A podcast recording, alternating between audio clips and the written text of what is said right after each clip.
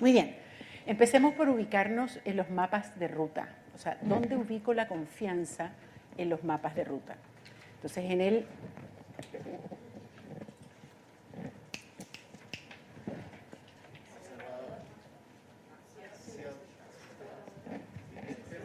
No, primer loop de aprendizaje, aprendizaje de primer orden, aprendizaje de segundo orden y sistema.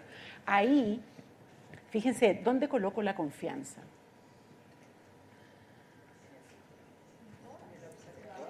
En todas, sí, pero cada vez que respondo en todas no me sirve. Porque no es interesante. Cuando yo digo en todas, fue lo mismo que le pasó a Belén ayer cuando me dijo los cuatro principios de la ontología del lenguaje. Eso es correcto, pero sirve poco.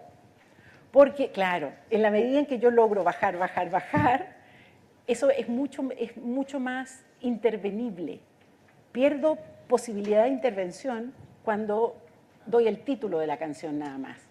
Importante. Entonces, repito, ¿dónde coloco la confianza cuando estoy en el modelo OSAR?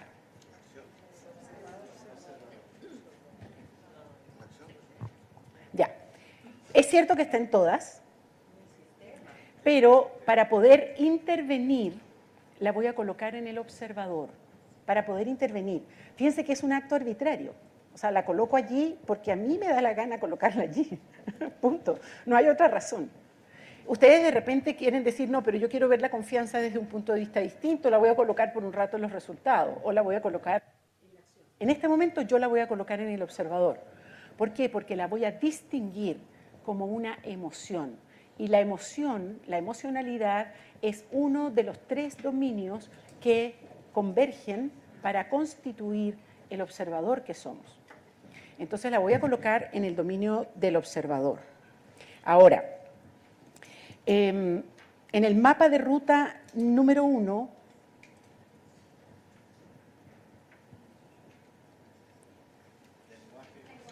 lenguaje, emoción y cuerpo, estamos trabajando en el dominio del lenguaje, específicamente en el dominio del habla. ¿sí? En el dominio del habla, en donde veíamos los actos lingüísticos básicos que son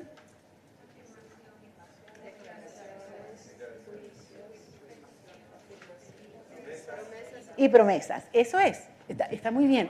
Miren, la memoria es clave para el coaching. No voy a hacer una profundización en eso, se los he dicho varias veces. Entonces, esto que yo les hago son memotecnias, que son bien importantes. Ok, entonces estamos en el modelo SAR, en el dominio del, observador, dentro del modelo del observador estamos trabajando una emoción y en el mapa de ruta número uno, lenguaje, emocionalidad y corporal y cuerpo, estamos trabajando en el lenguaje, en el dominio de la promesa. Es decir, el tema que estamos empezando a trabajar es en rigor el cierre de lo que empezamos a trabajar ayer, que es el ciclo de coordinación de acciones y el acto lingüístico de la promesa que incluye las peticiones y las ofertas. Bien, ahí estamos. O sea, es bien importante que ustedes, cada vez que trabajemos con distinciones nuevas, se ubiquen en los mapas de ruta. Muy bien dentro del corazón, dentro del ciclo de coordinación de acciones y yo. Ah, se cayó. Gracias.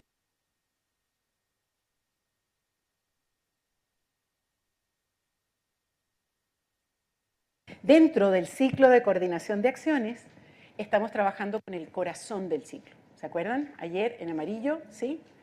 Entonces, el corazón del ciclo, les dije ayer, está compuesto por la emoción de la confianza y por el trasfondo compartido de inquietudes. Ayer se los definí muy rápido. Ahora quiero quedarme un poquito más en eso.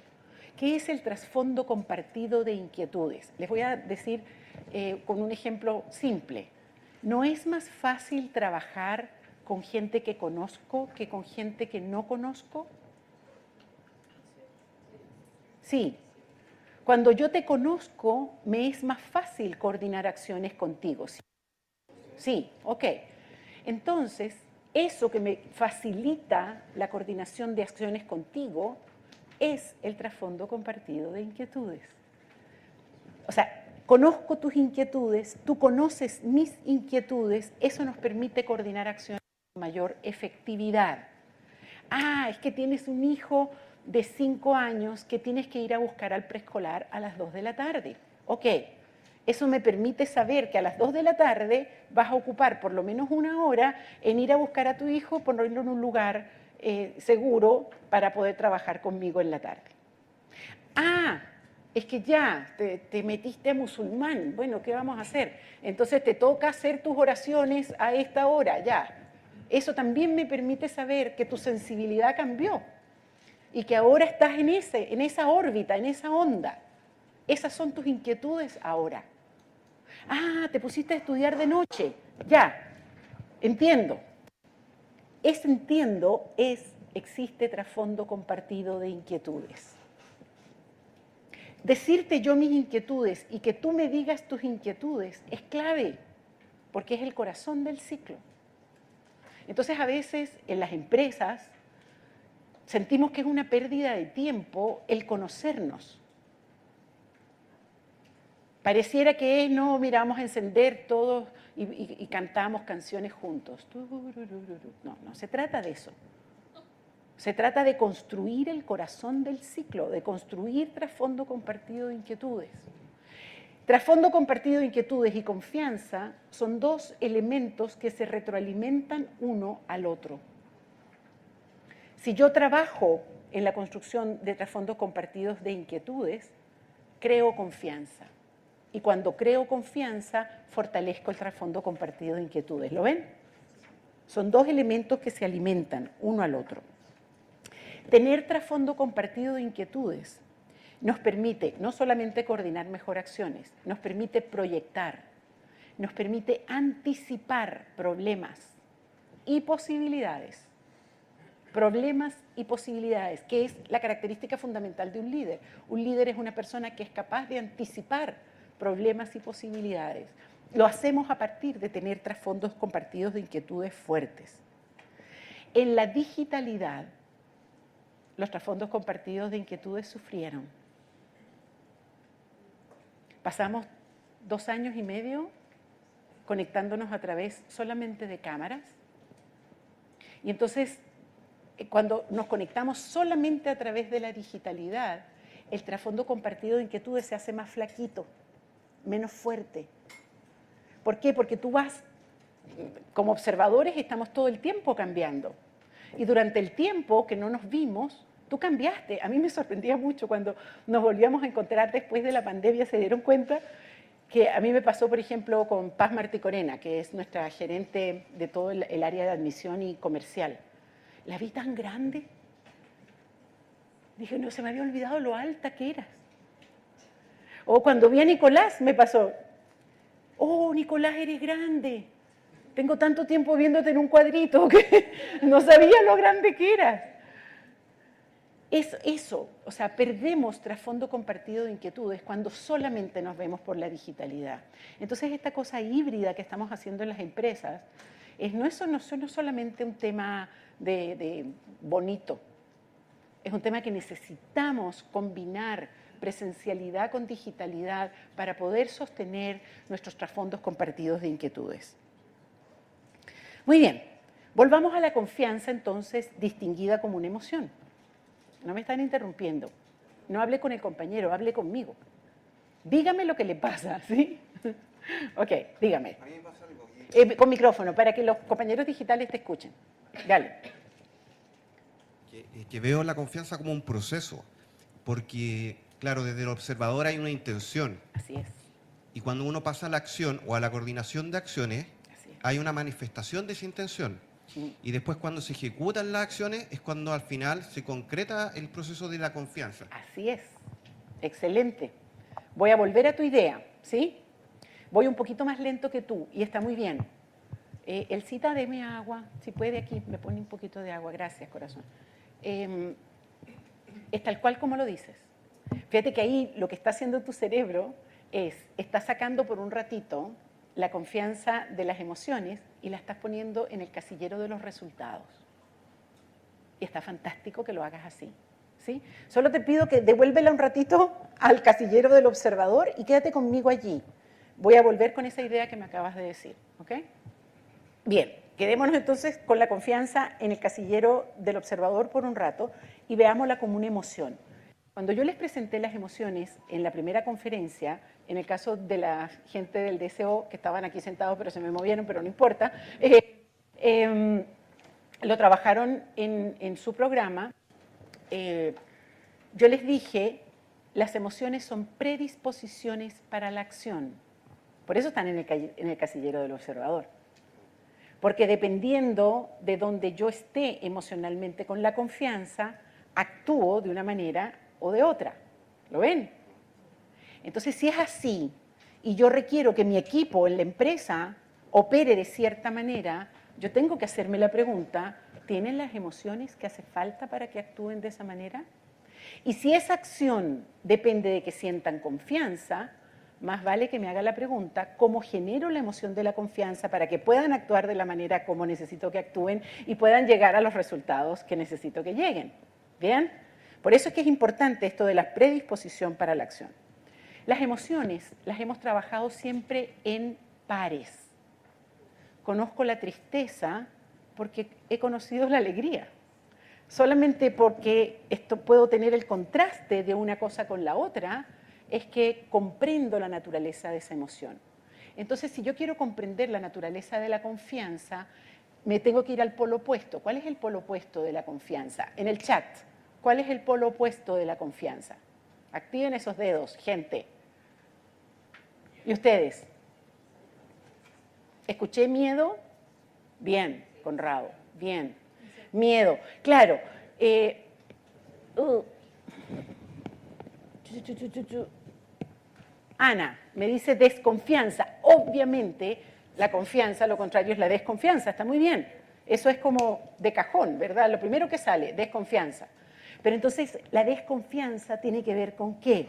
Y ahí Conrado, muy bien, tiene que ver, eh, gracias Catherine y gracias Raúl, tiene que ver con incertidumbre, tiene que ver con inseguridad, tiene que ver con la percepción de una amenaza. Y entonces cuando yo percibo una amenaza, me se quiebra la confianza. ¿Es contigo? Sí. y entonces, ¿qué es lo que surge? No es solamente contigo, es con todo, pero eh, o sea, hacerse la pregunta, ¿qué me quebró la confianza? Es clave. Porque entonces yo a partir de eso genero mecanismos defensivos. Y cuidado, los mecanismos defensivos son muy importantes. Usted como coach no tiene permiso, y espero que me escuchen esto, para quitarle los mecanismos defensivos a nadie. Porque los mecanismos defensivos nos defienden. Son importantes, fundamentales. Honrar los mecanismos defensivos. Porque me trajeron hasta donde me trajeron pero a veces conservamos mecanismos defensivos que ya no necesito, porque las condiciones cambiaron. Y entonces todavía me sigo defendiendo de una amenaza que percibí cuando tenía cuatro años y que fue muy importante cuando tenía cuatro años. Capaz que si no hubiera creado ese mecanismo defensivo no llego a los cuarenta y tanto que tengo hoy. Pero ya a los cuarenta y tanto puedo decir, basta, suficiente de esto y puedo soltar un mecanismo defensivo. Déjame solamente hacer una conexión, María Paz, con Pilar ayer. ¿Sí? Pilar, ¿estás por ahí? Salúdame. No te veo. Ahí está. Gracias, Pili. Excelente. Gracias. Porque el mecanismo defensivo de la explicación surge eh, como una defensa frente a algo que es una amenaza. Y aprendo a explicarme el mundo. Como, dígame. que acabas de decir que el coach no tiene permiso para quitarle el mecanismo de reacción, o sea, perdón, el mecanismo defensivo a la persona. Entonces, ahí si les haces ver en el fondo que el mecanismo de cuatro años ya no le sirve, eh, pero lo importante es que tú no eres tú quien se lo está quitando. Es, él o ella que se da cuenta, y esa es la palabra clave, porque darse cuenta es la amplificación de la conciencia. Y entonces cuando mi conciencia se amplifica, yo decido. Lo que yo les decía ayer, la maravilla del coaching ontológico es la defensa sin, sin negociación de la autonomía de nuestro coaching. Soy yo quien decide. Tú no me sacas nada como coach, solo me muestras. Y yo tomo las decisiones como coaching. Dime, allá. Eli. Hablaste de como el polo opuesto, ¿no? Ajá. O sea, hablaste de inseguridad, eh, desconfianza, ¿no? ¿Pero dónde queda la traición? ¿La qué? e- la traición en ese contrapunto con la Buenísimo, confianza. buenísimo. Me- te, te puedo, ¿Te puedo no contestar ahora? Dame un ratito. En 16 minutos más te contesto. Espero los 16. ¿Sí? No, creo que vas a poder. Si, se me olvida en 16 minutos, me, me, me reclamas. Ok. Baruja Espinosa, levante la mano los que conocen a Espinosa. O sea, no lo conocen físicamente porque era de 1632. O sea, pero han leído algo de Espinosa. Ok, muy bien, gracias.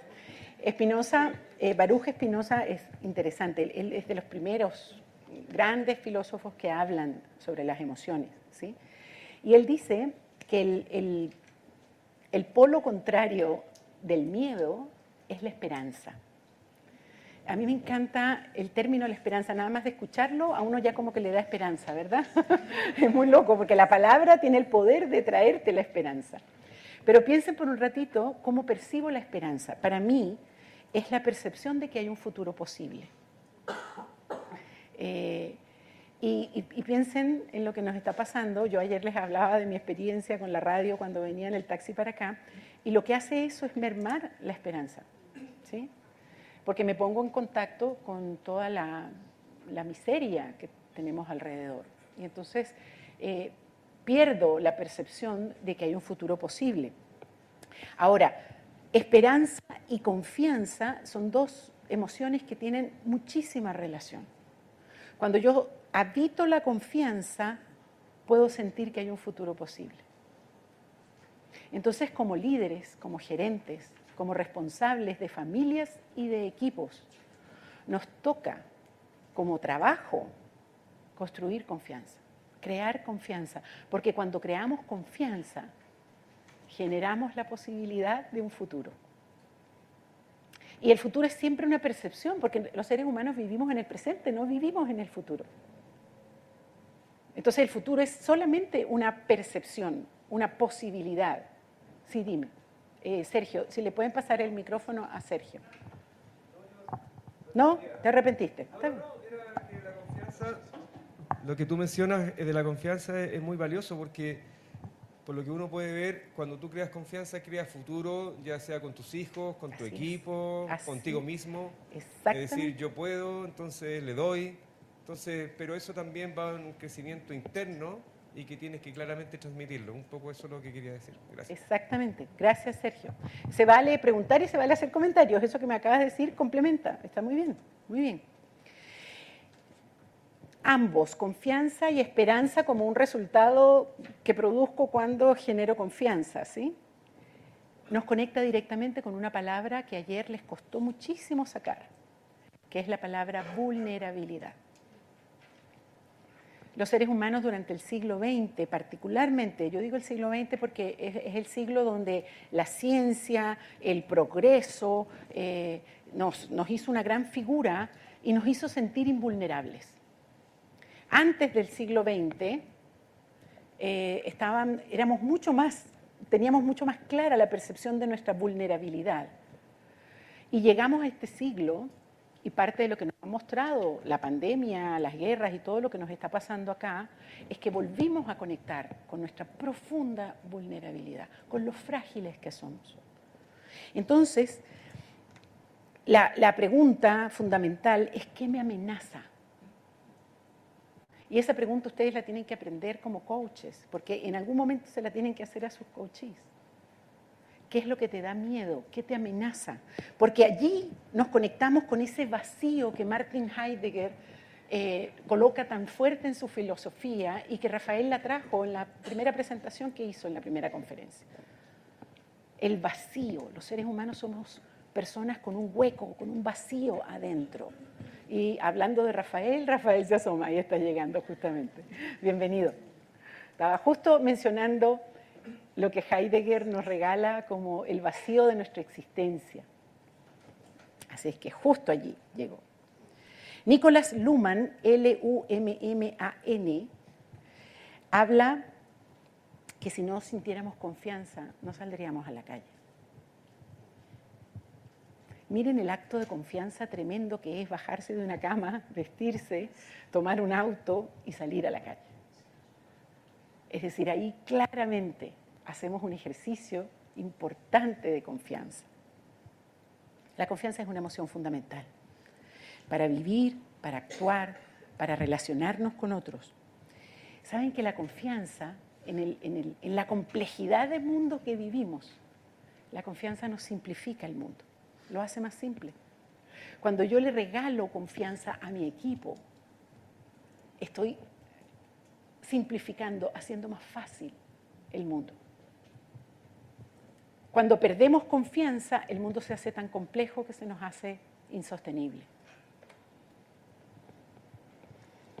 La confianza de alguna manera es una forma de apaciguar el miedo que nos da vivir. Vivir es muy atemorizante. ¿Saben que pienso esto? Y pienso en mi nieta chiquita, tiene siete años. Tengo tres, bueno, en realidad con Rafael tenemos seis nietos. Eh, los tres que viven acá en Chile han tenido experiencias muy distintas, pero ellos me conectan mucho más que con mis hijos, con los nietos, uno se da cuenta lo importante que es ofrecerles confianza cuando son chiquitos. Porque ese es como un capital, es como que uno abona un capital de confianza sobre el que después ellos pueden girar para poder vivir. Es tan relevante eso. Les hablo de la crianza de los hijos, pero en un equipo, lo importante que es abonar esa confianza por el miedo que nos rodea. Eh, ayer yo les hablaba de, las guerras que estamos viviendo. Piensen en todos los fundamentalismos, de todo tipo. Cualquier fundamentalismo que tengan cerca. Ese fundamentalismo, ¿de dónde surgió?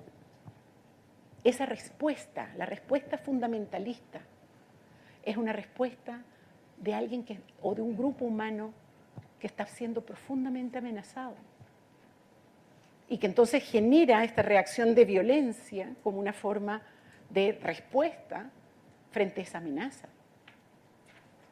Y nos cambian, nos cambia la forma de relacionarnos con el fundamentalista cuando no nos conectamos tanto con su violencia o con su rabia como con su miedo. El miedo que surge como raíz, que luego se transforma en rabia, en violencia, etc. Sí, dime.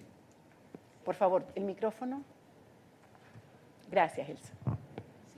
Yo, quería comentar, no sé, lo que veo como relación esperanza y confianza, mm. porque en, el liderazgo la, esperanza para construir un futuro lo asocio con plan y energía, energía para, mm. el desafío. Y cuando diseñamos ese plan, eh, está relacionado también con las promesas. Eh, Tal cual cómo cumplimos las promesas y, la escucha, porque también aparece el cómo nos decimos si somos capaces de cumplir esas promesas. Excelente, estás conectando todo el día de ayer, me gusta mucho el hilo que traes, ¿sí? Porque estás conectando todo lo que hemos trabajado. Eh, déjenme volver a la empresa un poquito, siento que, ahí hay una sensibilidad importante. Decimos que la confianza en la empresa es un capital social de alguna manera la cultura de la empresa nos muestra cuán grueso, cuán delgado son los hilos de la confianza que están allí. ¿sí? Y, dependiendo de esos hilos, de esa cultura de confianza o de desconfianza, es que los niveles de efectividad, los niveles de desempeño se van a desarrollar. El clima laboral, en rigor, es una red de confianza sobre la cual se construye toda la coordinación de acciones que podemos hacer. Ahora, voy con la traición, ¿sí? Eh, no solamente, mira, 16, muy bien. Eh, piensen, por favor, cuándo se nos quiebra la confianza. Cuando alguien nos traiciona, por supuesto, ¿sí? Pero hay otras situaciones en las cuales siento que la confianza se quiebra. Y ahí hay unas metáforas con las que hacemos referencia al fenómeno de la confianza que no nos sirven demasiado. ¿Han escuchado eso de la confianza es como una taza de porcelana, que una vez que se rompe, nada la reconstruye? ¿Han escuchado eso? Es una metáfora bastante antigua que nos sirve mucho. Yo prefiero, les voy a entregar una metáfora distinta. Yo prefiero ver la, confianza como una masa de arcilla, ¿sí? o de plasticina o plastilina, ¿sí? Es una cosa que se moldea, Y que en algunos momentos se puede poner muy flaquita, pero yo puedo volverla a trabajar y hacer algo distinto con esa masa de arcilla. Esa es una metáfora distinta. Les voy a regalar otra para que escojan. La confianza es como un tanque, ¿sí? como el tanque de la benzina o del agua, ¿sí? en donde yo puedo subir los niveles de confianza o en algunos momentos empiezo a girar sobre ese tanque y la confianza baja, baja, baja, y cuando baja a niveles críticos, tengo que de alguna manera volver a alimentar ese tanque para que la confianza suba. ¿Y saben lo que alimenta el tanque de la confianza? Las conversaciones. En las conversaciones tengo una herramienta para elevar los niveles de confianza. ¿Es una pregunta? Sí, dale. Bueno, un, comentario. Sí. Dijiste antes, eh, mencionabas la palabra construir confianza. Sí, señora. Em, cuando uno conoce una persona o cuando uno está en un... Si lo ponemos en el dominio de trabajo, efectivamente uno conoce, y lo que hablaba una compañera por allá, está la parte de la coordinación de acciones que uno conoce, empieza como el, el proceso de, conocimiento, de saber cómo uno coordina acciones y todo el proceso del ciclo, y uno va construyendo ese proceso. En el dominio más familiar o personal, que ahí me conecto con mi compañera el tema de la traición, eh, que hablabas del tema de la metáfora del tanque, yo allí, mi, mi mirada es Mm, bajos niveles o altos niveles, a mí se me quiebra y no, no hay ni bajo ni alto, se quebró. Ok, y yo quiero reconocer que eso es así. Y hay momentos, te están pidiendo el micrófono, gracias querida. Tu nombre no lo veo porque, y no lo recuerdo. Eh, Migdalí, gracias. Hay momentos en los cuales la decisión que tomo es no quiero más relación contigo. Lo vamos a ver en la tercera conferencia. Y eso es legítimo es válido, ¿sí? Ahora, puedes transitar por la vida, yo sé que tú eres venezolana, yo te voy a dar una, imagen venezolana, ¿sí? Tú puedes transitar por la vida bajando Santa Marías. Aquí se bajó la confianza, cierro la ventana. Aquí se perdió la confianza, cierro la ventana. Terminas en una calle llena de Santa Marías bajadas, ¿sí? llenas de puertas cerradas llena de ventanas cerradas. Entonces, cuando eso ocurre, es bueno preguntarse, ¿no habrá alguna posibilidad de regenerar la confianza? Y entonces no es necesario bajar la Santa María. Tal vez la puedo mantener abierta y preguntarme qué conversaciones harían falta para poder regenerar la confianza donde se perdió. Y yo respeto que hay muchos momentos en los cuales es necesario bajar la Santa María. ¿Sí? Pero hay que tener cuidado, porque puedo terminar muy sola. Ok. Hay una relación que me falta, que es bien importante, que es la relación entre confianza y capacidad para asumir riesgos. ¿sí? En esta vida tenemos que asumir riesgos. Y asumir riesgos significa caminar por un filito muy delgadito, en donde si me voy para acá me pasan cosas, si me voy para allá me pasan otras, y las dos cosas son negativas y me tengo que mantener caminando allí. ¿Cómo me mantengo? Tiene estricta relación con la confianza. Entonces les quiero que se hagan la pregunta, ¿cuánta vida tengo que invertir en hacerme cargo de incumplimientos, de pérdidas de confianza, de eh, descoordinaciones con los otros? ¿Cuánto tiempo efectivo de mi vida se me va en... Porque el riel por el que camino es muy, muy estrechito. ¿Lo ven? Entonces, ¿cómo hago para engordar ese riel y para poder ir asumiendo riesgos juntos, pero con un poco de mayor certeza, claridad? Y eso todo tiene que ver estrictamente con la generación de confianza. Cuando la confianza se hace muy, muy, muy, muy estrechita y tengo que seguir asumiendo riesgos porque tengo que seguir viviendo, me instalo en el modo sobrevivencia, que es un modo en el que vivimos muchos. Empiezo no a vivir, sino a sobrevivir. ¿Y saben lo que le pasa al cuerpo cuando estamos en modo sobrevivencia?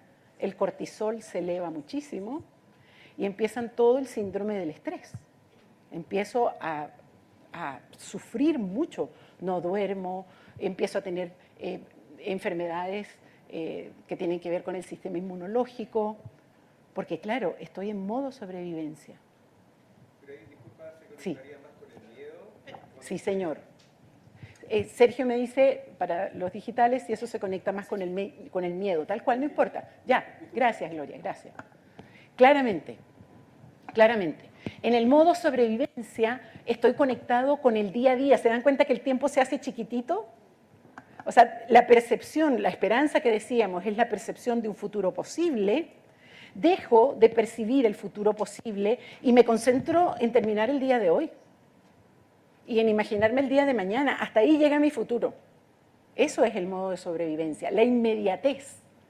Resuelvo lo inmediato con una gran descarga energética, porque el futuro no sé cómo va a ser.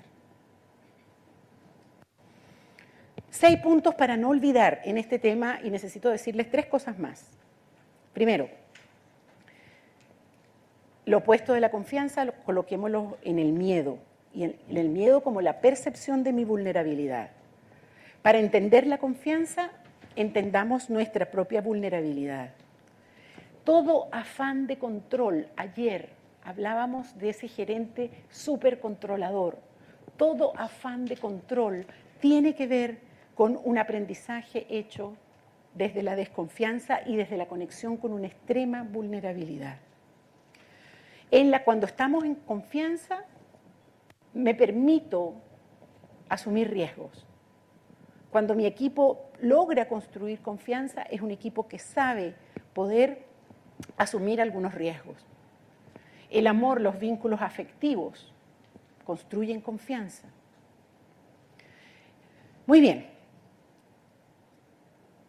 Desde la vulnerabilidad, que es este fenómeno desde el, que, lo, que, lo, que lo colocamos como centro de la confianza. Dame por favor la lámina 27.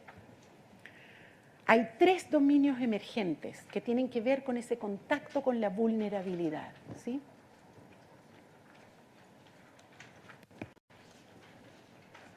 Y aquí estamos utilizando una idea que viene de la mirada sistémica. ¿sí? Los dominios emergentes son cosas que surgen desde, ¿sí? fenómenos que surgen desde, desde nuestro contacto con la vulnerabilidad, surgen tres elementos que son fundamentales en la confianza. ¿Son los únicos? No, pero son los que nos interesa que ustedes tengan presentes acá. El primero, y tiene todo que ver con lo que decías, Eli, ¿sí? O sea, sigo respondiendo tu pregunta. El primero, la sinceridad. Necesito sentir que eres sincero. ¿Y qué significa eso en términos ontológicos? Significa que tus conversaciones privadas se parecen a tus conversaciones públicas. No es que me estás diciendo algo y yo siento que tienes una conversación privada que no me estás diciendo. Y saben que los seres humanos tenemos una capacidad perceptiva tremenda. Nos damos cuenta cuando alguien me está diciendo algo y está pensando algo completamente distinto. ¿Lo han sentido? Se siente.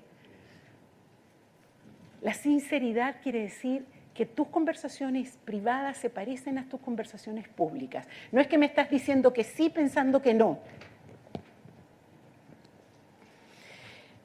De alguna manera, cuando yo siento eso, cuando siento que no estás siendo sincero conmigo, se me despiertan las alertas. Y las alertas es que la confianza baja. ¿sí? El tanque de la confianza empieza a bajar. ¿Tienes una pregunta? Claro. Eh, eh, María, María Eugenia pregunta si tiene que ver con la autenticidad. Sí, sí. Eh, cuando siento que me estás haciendo algo falso, fake, que no tiene que ver con lo que tú realmente estás sintiendo. Ahí la sinceridad baja, baja la confianza. Gracias, gracias Elsa. Segundo elemento. Perdón, ahora sí voy a, tengo que empezar a correr un poquito. Me van a disculpar, voy a tener que parar acá y para, tengo cinco minutos para contarles los tres elementos y son importantes. El segundo, la competencia tiene que ver con la capacidad de acción, competencias técnicas o competencias genéricas, capacidad de acción. Entonces estás siendo sincero, estás siendo auténtico, lo que me estás diciendo tiene que ver con lo que estás pensando. Sin embargo, no eres competente. No lo puedes hacer. Aun cuando me prometes que lo vas a hacer, yo tengo el juicio de que no tienes las competencias para hacerlo. Y eso también baja la confianza, pero no en el dominio de la sinceridad, en el dominio de las competencias. Cuidado porque a veces se confunden, creen que es competir en vez de cooperar. No, estoy utilizando la palabra competencia como capacidad de acción. ¿Bien? En rigor, no sabes que no sabes. Joaquín, eso es contigo. En rigor, no sabes que no sabes. Entonces prometes cosas con, muy sinceramente con muchas ganas y con mucho... Pero al final es que no sabes que no sabes. Entonces, si no sabes que no sabes, no pides ayuda, no, no, no buscas plataformas tecnológicas, porque no estás consciente de que no sabes.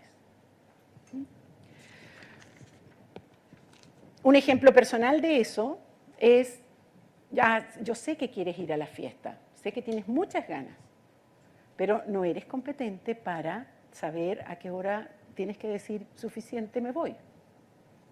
O yo sé que, eh, me, mudo a la empresa, yo sé que quieres dirigir esta reunión, tienes muchas ganas de hacerlo, eh, lo podrías hacer muy bien, pero no tienes todavía el nivel de madurez para poderlo hacer. Y tengo que decírtelo. ¿Lo ven? Tercer dominio, la responsabilidad. Y en este caso la responsabilidad la vamos a entender como tu capacidad para gestionarte en el dominio de las promesas. Voy, voy, voy. Sí. Tu capacidad para manejarte de manera adecuada en la impecabilidad que veíamos ayer, en el dominio de las promesas. Entonces, Natalia, ¿eres sincera? ¿Eres competente? Pero sabes qué? En el pasado hemos tenido varias experiencias que me han mostrado que no cumples aquí, no cumples acá, no cumples acá. Por lo tanto, tienes una dificultad para poder cumplir en el dominio de las promesas. ¿Lo ves? Y entonces, eh, necesito alguna garantía. Las garantías son andamios que le ponemos a la confianza. Cuando la confianza está muy debilucha, buscamos ponerle algunos andamios, los contratos, las notarizaciones, em, son todos eh, columnas que les ponemos a la confianza para poder sentirnos más seguros. Entonces, como siento que en el pasado me ha fallado varias veces, ahora yo necesito una garantía. ¿Lo ves? Eh, no puedo, disculpa, eh, me estaba levantando la mano. Ok. Muy bien. Ustedes tienen en las conversaciones la principal herramienta de construcción, de regeneración y de mantención de la confianza.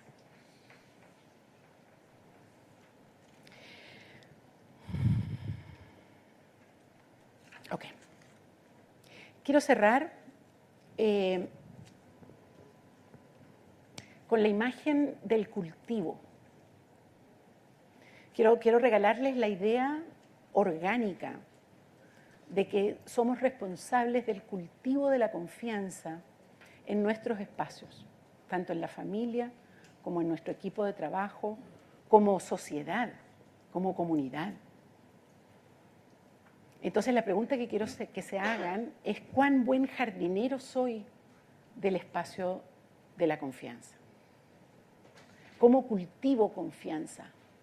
¿Cómo permito que la confianza crezca como plantas, como flores? ¿Y qué necesito sembrar? Y por favor conecten cultivo con conversaciones.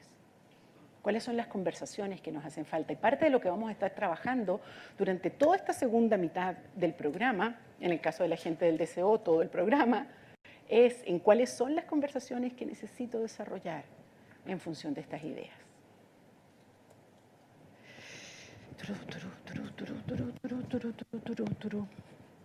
Muy bien. Con esto cerramos el tema de la confianza. Es un tema que vamos a seguir, por supuesto, trabajando y lo que les voy a pedir ahora es que se tomen un ratito de descanso